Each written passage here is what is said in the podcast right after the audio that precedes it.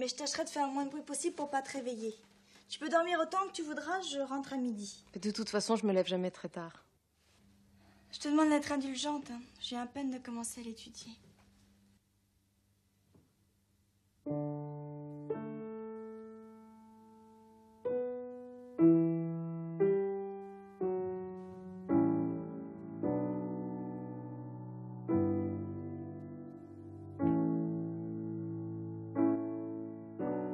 好，我是小芳，大家好，我是阿卓，欢迎来到南城漫画。欢迎欢迎。那个现在已经过了正月了，相信大家的工作生活都已经逐渐回归到了往日的节奏。那么在现在这个兔年第一期节目之前，我们给大家送上呃来自我们两位主播的迟到的新春祝福。嗯，我觉得一年呢，说短也短，说长其实也足够达成很多的小目标，所以希望这一年里大家能够过得健康充实。然后我希望大家可以，嗯，在这一年里可以心想事成，然后开开心心、健健康康。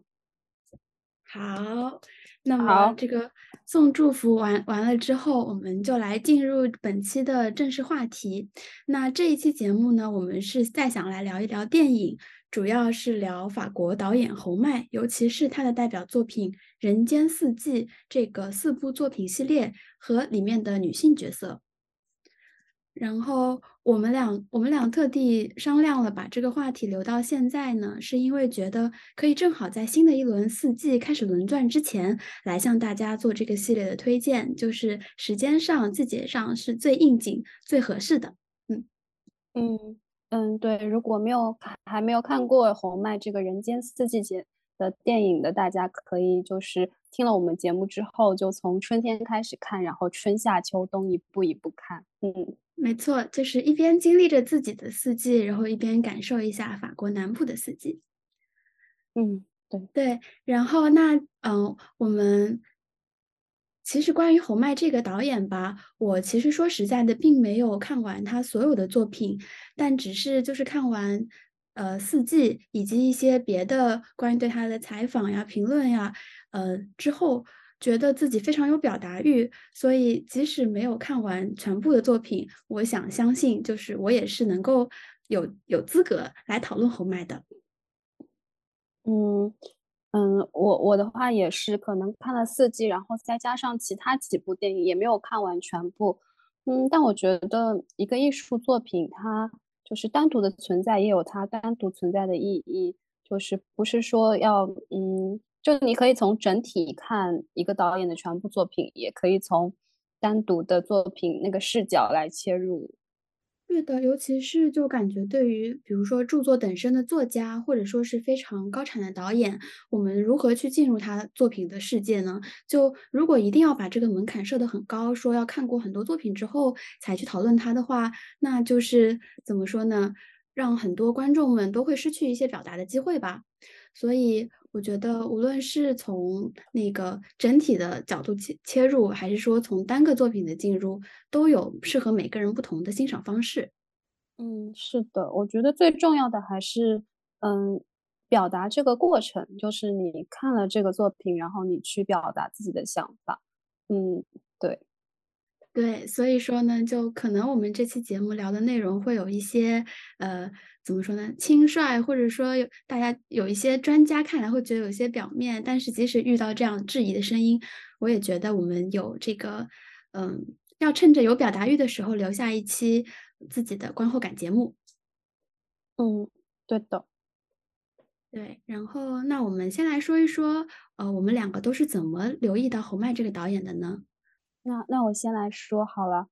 嗯，就以前在微博上关注一些，就是比如说时尚博主啊，或者一些关于拍照片的博主，然后他们有时候会发微博发一些红麦电影里面的截图，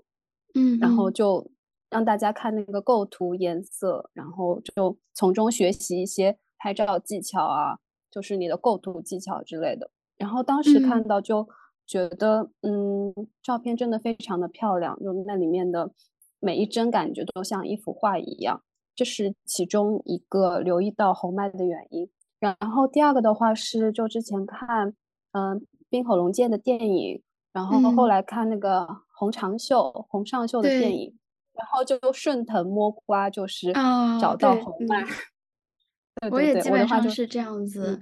就是之前特别喜欢特别喜欢冰口龙介，然后看到他在采访当中有说非常喜欢的，他最喜欢的导演就是侯麦，然后有受过他的很多的影响，然后我就想说，那么我也去看看这个喜欢的导演所敬仰的人物，看看他们之间的一些呃联系和差异吧。对。然后关嗯于阿卓刚刚说的电影截图的那一个点，我也想稍微补充一个，就是，呃，之前最最有名的侯麦的一个截图，我感觉是一个女孩子骑着自行车，就她穿着牛仔衣和背着红色的包，骑车经过一个绿色的那种草草地草地吧，对，那样的一张图片，很多人就是拿它来做头像，不知道你有没有哦？对对对，然后哦那个截图其实是就是来自《秋天的故事》。哦，是那个女大学生吗？对，那个女大学生背着包，哦然后骑嗯车的时候，很快闪过了那个画面，但是我又觉得还挺嗯神奇的，为什么就是大家会呃特别留意到这个截图？嗯呃，可能就是传播着传播传播着传播着，就成为了一种就是侯麦的叫什么代表画面那种感觉。嗯嗯，可能是的。对，到时候我们也嗯把这张截图贴在我们的 show notes 里好了。嗯，可以的。嗯对，然后另外的话，就是我们再提前声明一下，在今天的讨论当中，可能会涉及到部分的关于这个电影剧情相关的内容，但是我嗯们都觉得，嗯，看侯麦的作品不在于看剧情，虽然说他讲的故事也都是，呃，很怎么说很有情节，情节性是非常强的啦。但是嗯我是觉得，即使知道了这个故事的结尾，我们也是能够从这个电影当中找到乐趣，就不会影响大家的观感。是的，如果嗯你很在意那个就是剧透啊这方面的话，那那就 嗯对对，嗯，就对那就呃，那就你等你看完电影之后再来听我们节目。嗯，没错，有道理。嗯嗯好的，那我们先来了解一下这个侯麦这个大导演吧。我们阿卓先来介绍一下侯麦相关的成长背景吧。嗯，好的。侯麦的话，他就是全名，也是他的这个艺术家的名字吧，是叫埃里克·侯麦。然后他的本嗯名是莫里斯·昂利·约瑟夫·谢黑，他是法国导演、编剧、制片人，就是有很多身份。然后他是在一九二零年三月二十一号出生于法国就南部的一个小城叫图尔。然后埃里克·侯麦呢，只是他的化名。然后他艺术的名字里面两来自两个著名的艺术家，一个是男演员埃里克·冯施特罗海姆，还有一个是就是他喜欢的作家叫塞克斯·侯麦。然后当时就是侯麦的话，嗯，就是在法国新浪潮风起云涌的那几年的话，就他和他身边的一些嗯伙伴呀、他们其实很早就拍了自己的电影，比如说戈达尔，然后特吕弗等等。但是侯麦他直到四十二岁那年，他才完成他自己的第一部长片，就叫《狮子星座》。然后后来的话，他也是拍了很多电影，然后获得了很多电影节的最高奖项，比如说像他一九八六年执导的剧情电影《绿光》获得第四十三届的威尼斯国际电影节金狮奖，然后九八年的《秋天的故事》获得第五十五届的威尼斯国际电影节最佳编剧奖，然后就拿了真的是全满贯，拿了很多奖。嗯，对，这样听起来的话，就是侯麦他也是一个大器晚成型的导演嘛。他的作品，呃，第一部处女作是一九五九年，那那个时候他已经，呃，三十九岁，近四十岁了。对，然后在这部《狮子星座》当中，我查到戈达尔也是有参演的，所以也觉得挺有意思的。然后正好在这个一九五九年呢，就是戈达尔和特吕弗他们也都是正好是呃发出了自己的很有名的作品，像《精疲力尽》和《四百集》，所以说跟他们相比，就是侯麦的作品就没有那么受到大众的关注，然后在商业上也没有成功。所以说，就是在狮子星座的这个票房和评论的双双惨败之后，侯麦就是离商业电影的世界就是又远了一步。是这样的。嗯但是即使这样的话，他也没有放弃自己的这个电影创作吧。他从六十年代末到七十年代的时候，拍摄了一系列的这个嗯与道德相关的故事。嗯，后人大家就把它归纳成叫做六个道德故事，又译作道德系列。然后在这个作品系列呢，它其实是嗯根据自己创作的小说改编的。呃，侯麦他其实在大学的时候读的是古典学，所以他就是对于小说以及其他的泛文学题材是非常熟悉的。所以，嗯嗯，根据自己的小说改编，然后在影片中是以男性第一人称的叙事作为这个主线的。嗯，但即使即使是在七十六十年代的时候，他就已经在作品当中开始讽刺男人、赞美女人，所以哦就是在这方面是非常先锋的。就是他察觉到了当时嗯社会隐含的一种厌女的文化，就是嗯上野千鹤子说的厌女。嗯，并且就是他在自己的作品当中展现了对厌女的批判以及反抗。嗯，很早就显露出了女性主义的倾向，这也是为什么我想近几年就是在呃中国的舆论圈里，一些文艺青年开始喜欢侯麦，也是因为在这个性别意识觉醒的当下，我们不觉得侯麦就是离嗯我们很远。确实，他非常的关注女性，然后，嗯，就是愿意把他们放到屏幕的中央去展现他们内心的想法。嗯对，然后在这个道德系列的这个故事当中呢，它的电影风格可以说是基本确定下来了，就是非常有文学性的对白，以及这个故事的主线都是知识分子的爱情故事。然后从这个六十年代开始，也是这个系列为他带来了一些商业与口碑上的成功。然后他就虽然最后也是成功了呢，在五十多岁成功了他，就是相比于戈达尔他们，就是新浪潮的同龄人，是晚了大概十年左右的。对，到了八十年代，他的下一部这个系列作品呢，叫做《喜剧与谚语》，又译作是《喜剧与箴言》。那在这个系列的四部作品里面呢，就包含了个非常这个为人所知的《绿光》这部作品。也是拿了奖的威尼斯金狮奖的电影。对，然后他创作生涯的第三个系列就是我们今天想主要介绍的《人间四季》。然后就从他的这个生涯作品里面可以看到嘛，他其实每个阶段都是呃非常呃系列性的进行一些产出，所以我就推断说他整个思想的发展或者说形成过程就是都非常有一贯性。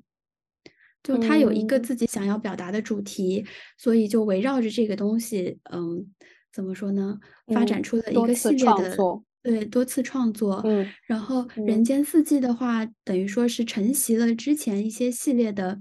呃，这个拍摄经验啊，以及思想理念，成为了他人生就是最能够代表侯麦的一一个系列作品了。稍微简单介绍一下呢，有意思的是，《人间四季》它的这个系列并不是以春夏秋冬的顺序来拍摄的，它是从一九九零年拍到一九九八年，按照春冬夏秋这样的顺序来进行拍拍摄的。嗯，是的，嗯，然后我觉得把这个四季故事简单小结一下吧，有几点是比较值得一提的，就是我们从呃从日语的译名当中可以来参考的一点呢，就是嗯春天在日春天故春天的故事在日语这边译作 Haru no Sonata，就是春日奏鸣嗯曲。嗯，对，然后秋天的话，在日语这边译作 “koi no aki”，就是恋爱之秋。嗯。与此与此相比的话，就是冬天和夏天就是都译成了简单的夏物语和冬物语这样子，就觉得还挺嗯。有意思的。嗯确实，这两个都没有那个前那叫什么前面的形容词或者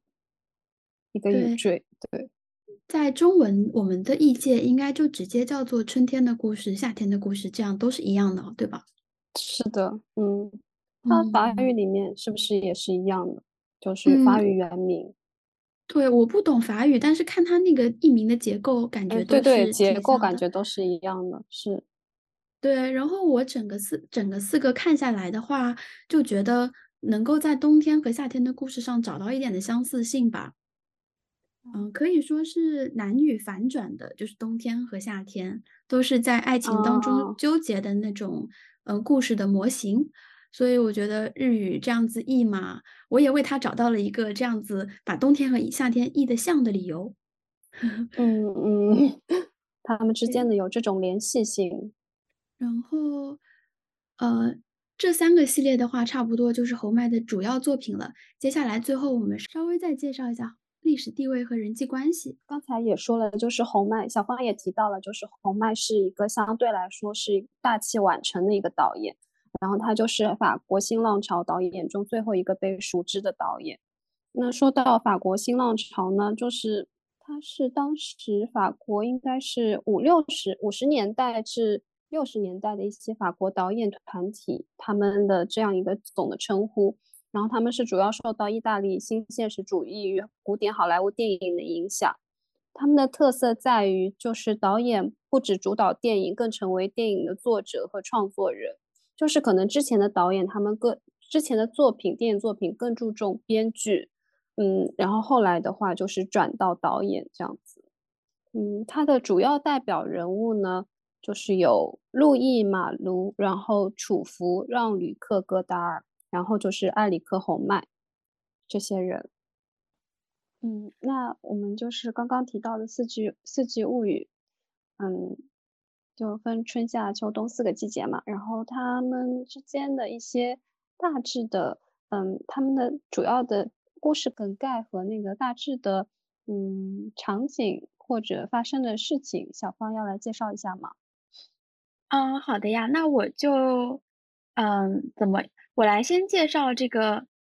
春天和冬天，然后阿卓来介绍夏天和秋天，这样子可以吗？嗯，就是故事梗概这方面。嗯，好的。然后春天的话，是因为是系列的第一部，然后它聚焦的可以说是比较年轻的女性为主人公，然后围绕她的一些父亲啊，然后继母啊，然后以及她的朋友这样子的一个故事。嗯，在在这个过程中，女儿就试图撮合离婚的父亲，以及呢与身边另一个亦师亦友的女性撮合他们两个结合，这几个人之间的一些暧昧与误会的一个小故事吧。呃，过了两年之后的冬天的冬物语呢，嗯，介绍的主要是一个女主人公，她徘徊在眼前的两位男性的好意之间，就是不知道选择哪一个，但是与与此同时，她心里还真正存在的是。另一个人，也就是她那个突然失去联络的前男友，嗯，眼前的这种嗯不确定的爱和这个心中一直坚定的那种等待情人回归的那种心情，就互相交织，最后也是迎来了一个比较 happy 的结局。嗯嗯，是的。然后那个九六年，就是四年之后的这个夏天的故事，夏天。嗯，主要讲的是一个年轻男性，他休假期间去一个岛上度假，然后与三个女生暧昧的故事，就是包括他的现女友，然后和他新认识的两个女生，但是最后都全部都错开，他只有黯然的离开。然后两年后秋天的故事的话，讲的是一位嗯中年女性，然后她同时面临。两个好友给她介绍的对象，所以，嗯，这两条都是新的恋爱线，然后都会牵扯到身边好友，就是那种三角恋的感觉，就是也是一个比较复杂的一个故事情节，但是最后也是相对轻松的一个结尾吧。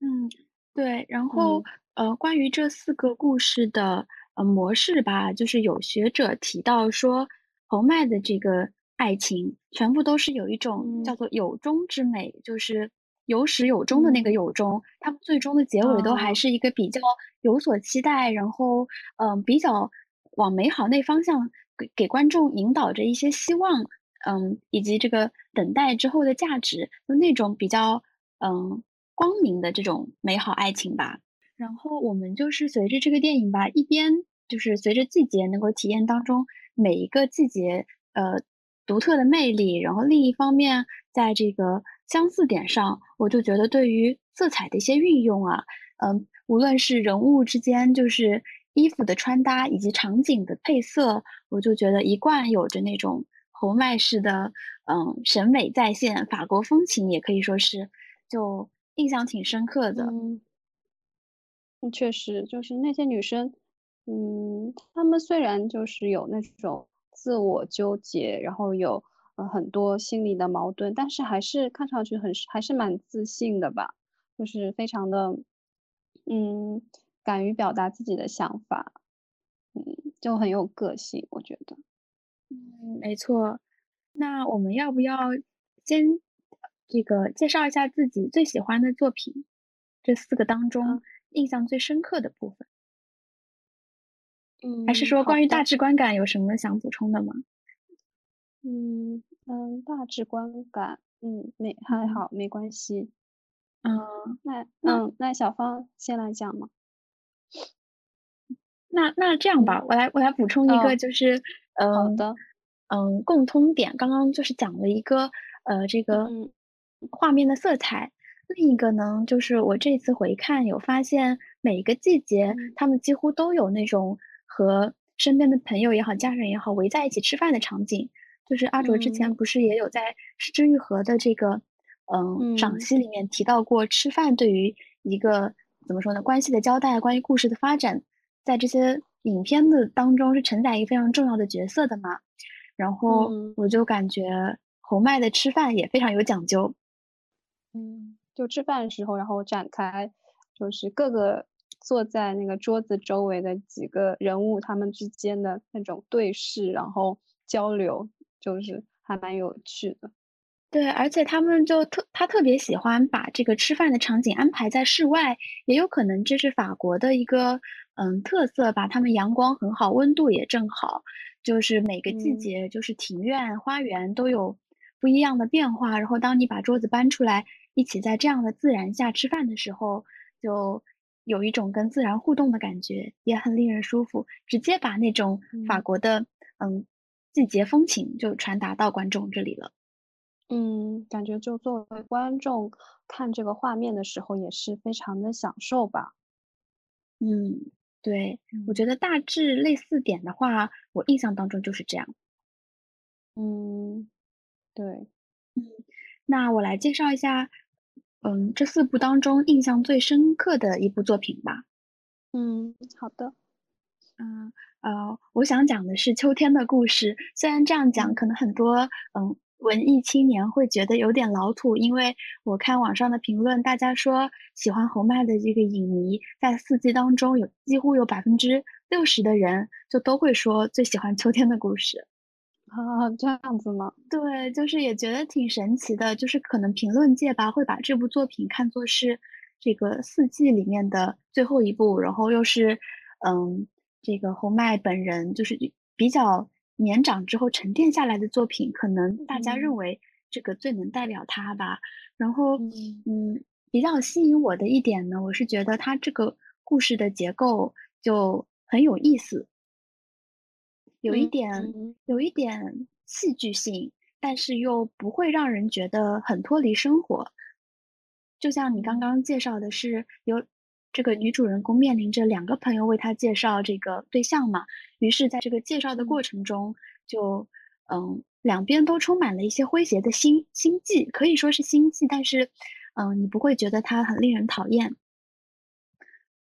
嗯，总之呢，就是在这样子的一些小小的设计当中，嗯，我们迎来了一些人际关系之间的偶然，或者一些。发展，然后在这当中擦出的一些火花，最终是以一个比较轻喜剧的方式结尾的。然后它里面提到的一些台词也是，嗯，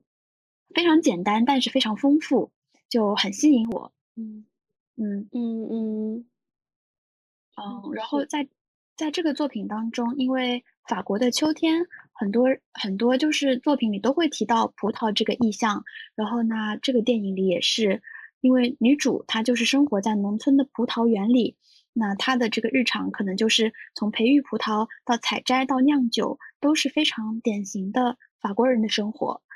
然后这个女主正好也是处处在人生的中年，那也可以说是人生的秋天，所以相当于这个葡萄也是象征着这种，嗯，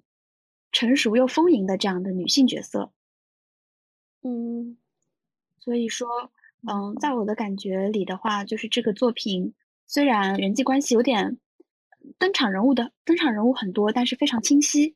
然后。以又以这个葡萄这个意象作为连接，整个结构就是让人一下子就看明白了，然后会一直记着它。就葡萄园里的那些，呃，女主的辛勤劳作，然后她对未来的希望，以及秋天这样一个收获季节的这种美好的阳光，就是一直就在我的印象里非常深刻。嗯，我觉得我印象最深刻的一个画面就是关于秋天的故事。这部电影是女主她坐在室外的时候。然后，他们他们就坐在室外，然后吃饭的时候，她就躺在那个椅子上，然后她，因为她头发也是那种卷卷的，都散开，然后有就阳光照在她那个身上，嗯，就觉得整个的氛围都非常的美。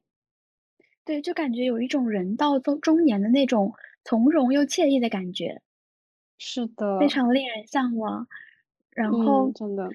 嗯，对对对，说到这里，我就很想提一句作品里面我非常喜欢的台词，就是是在嗯最后基本上 happy ending 的时候，女生向她中意的一个男生啊，不能叫男生了，就是大大家都是中年人，然后他就向其中一个被被介绍的这个男性角色发出邀请，但他是那种比较含蓄的邀请，就是表达自己的好意嘛。他就说，嗯，收获的季节已经过了，之后你来参加盛宴吧。表面上就感觉是，嗯，葡萄的收获季过了之后，大家可以秋忙之后可以聚在一起吃饭聊天，就比较惬意的过生活。那，嗯，也就是隐喻呢，又可以说是，这个人生走到现在，就是我们之间的误会走到现在之后，该是盛宴，该是一个我们之间的故事高潮了。我就觉得特别有意思。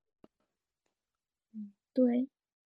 嗯，那我讲一下我印象比较深刻、最深刻的一部电影的话，嗯，又也是我看的第一部红麦，就是《春天的故事》。嗯，当时看完这部电影的第一印象就是觉得，怎么会有这么轻盈的电影？嗯，就怎么能把这种人际关系，就是它虽然是复杂的，但是它的呈现都是非常的。轻盈，就即使他们，嗯，他的主角的话是，嗯，就是应该是小女孩，然后，呃，他爸爸是应该是离婚的一个状态，然后他爸爸的女友和自己差不多年纪，所以那个小，他那个女女主就是比较有点在赌气的感觉，然后她交的男朋友呢，却是和她爸爸差不多年纪。就蛮神奇的，然后，嗯，她遇到这样一个哲学老师，哲学老师的叫让娜，这样一个，嗯，差不多可能是在二三十岁那种，三十左右那种感觉年纪的女生，然后他们成为了那种可以互相交流想法的朋友，嗯，就是觉得这一部电影的话，它里面有那种家庭关系，然后也有这个。嗯，少女和这个哲学老师他们之间的这种友谊的部分，然后也有，因为女生她想要女主，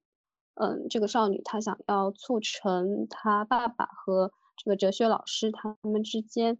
就希望他们可以在一起，因为他很喜欢这个哲学老师，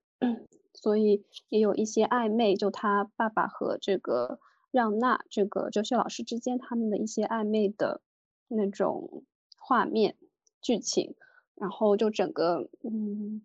就还是挺丰富的。然后它里面呈现的那种，嗯，景色，因为是春天嘛，然后都是绿色的。然后他们还一起去到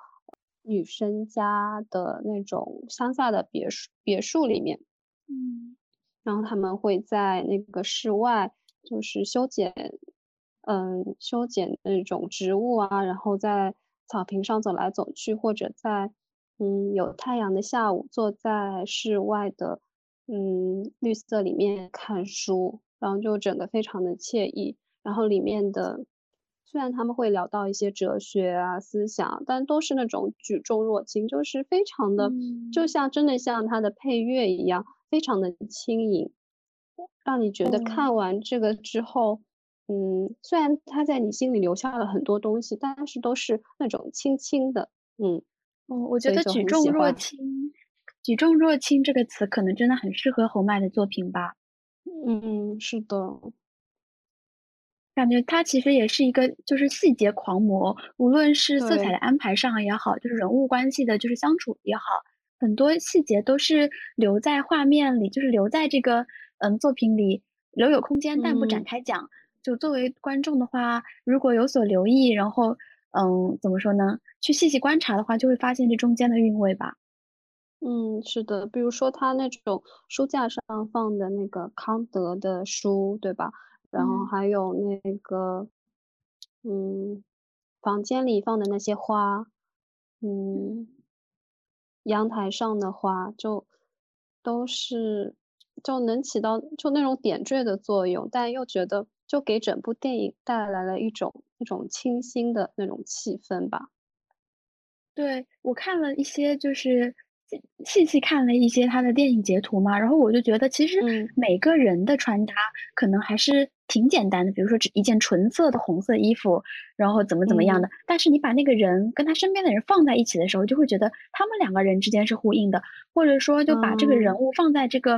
呃画面里，他跟他前面那盆花，或者他跟他身后的那幅画，就是在这个空间里的时候，整个画面看起来非常和谐。就这可能也是某种那种。自然主义就并不是把所有的就是漂亮的东西都往一个人身上堆，而是说，是的，是的，嗯，把人物弄得又简洁又漂亮，然后整体感非常嗯有有一致性吧。对对对，就比如说他那个嗯，虽然人物他就像小芳刚刚说的，他颜色穿的非常简单，但是他比如说墙上面贴的那幅画是马蒂斯的，就是一幅画，就色彩非常鲜艳。嗯。对，然后刚才阿哲说到这个春天的故事里面，女主有弹钢琴的这一段嘛，这个我也印象特别深刻。我就觉得，嗯，红麦在电影里就是用的那些音乐啊，就是也是他的嗯个人特色吧，经常会是一部作品当中的点睛之笔。嗯，真的。对，像那个呃，我比较喜欢的《秋天的故事》里面，它最后也是以一个民歌结尾的。嗯，就是。在最后是，嗯，大家参加完一个晚宴之后，本来应该要散场了，故事也到，故事也应该到最后，然后稍微有一点点落寞的感觉。但这个时候他用来收尾的是一个弹着吉他的那种法国民谣歌手，然后他唱的歌词就是说，如果人生是一趟旅行，愿它总有风和日丽。就这样子轻轻的收了尾，让我觉得就是这个盛宴也在落幕之后也不会。也不会非常的寂寞吧？嗯，就还是那种温温的状态。对，然后有我看到有学者评价这个分析分析侯麦的作品，就是说他并不喜欢插入一些背景音，就嗯嗯怎么说呢？他所有的音乐全部都是在现场拾取的，无论是钢琴弹钢琴演奏的声音，还是说。收音机里的声音，然后人物对话当人物对话的时候，身边的一些杂音、街道的声音，包括刚刚说的这个民谣的弹唱，全部都是现场取的，所以也可以说是非常随意，然后有临场感，而不是一个做好的非常非常精美的音乐给你后期植入进去。我觉得这个也是一大特色，有有那种嗯，怎么说呢，就是有那种手作作品。的感觉，没错，嗯，然后那既然我们今天聊的主题是呃四季当中的女性嘛，我们要不要比如说结合这个春秋冬夏，然后来讲一讲嗯这些女性身上我们看到的一些闪光点或者说特点，嗯有哪些？侯麦姑娘，如果如果我们想目标成为一个侯麦式姑娘，应该怎么做或者什么的？我觉得首先的话，红麦姑娘她，她一直都在思考，就她没有停滞过，嗯，没有停滞过思考，就是思考这个世界，思考自己的感情生活，嗯，思考自己的人生，就自己的状态，就她一直在表达。嗯嗯，虽然说电影里有很多那种嗯关于哲学的讨论，但是也并不是说每个人都要成为哲学家，而是说把这个哲学高深看起来高深的东西融入到自己的生活当中。就我也不求一个结果，但是我很享受与身边的人讨论这个东西的过程。嗯，大家都不专业，但是都还是要重视自己的表达欲吧。我觉得是。嗯，对的。就是可能我提出的想法是幼稚的，是嗯就没有经过雕琢的，但是嗯我就是要把它说出来，就是然后和其他人的想法就是发生碰撞。嗯，我觉得还挺喜欢那种感觉的。那么我们这一期就先讲到这里了，下一期我们会继续分析《红麦四季物语》中的女生的特征，以及她的其他电影。还有他对其他导演的一些影响。嗯，那我们下期再见，拜拜。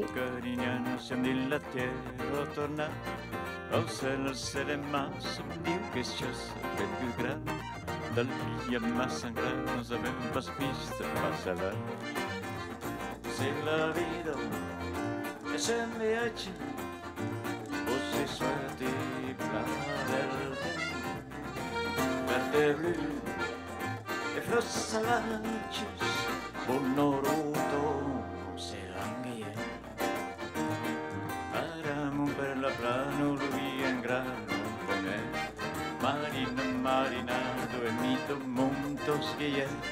vamos la solano pastes pero la neu. Nada el barro la nada da tilda porto genie sin la vida se me eche Rosig svett i blavelten Vette più E frussa la Con